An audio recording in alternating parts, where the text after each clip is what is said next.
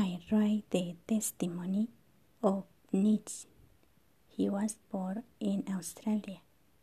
He has no arms or legs. Since he was a child, he suffered from his virus. He loved God. His favorite character is Jesus. He is very small. His lectures are given on a table.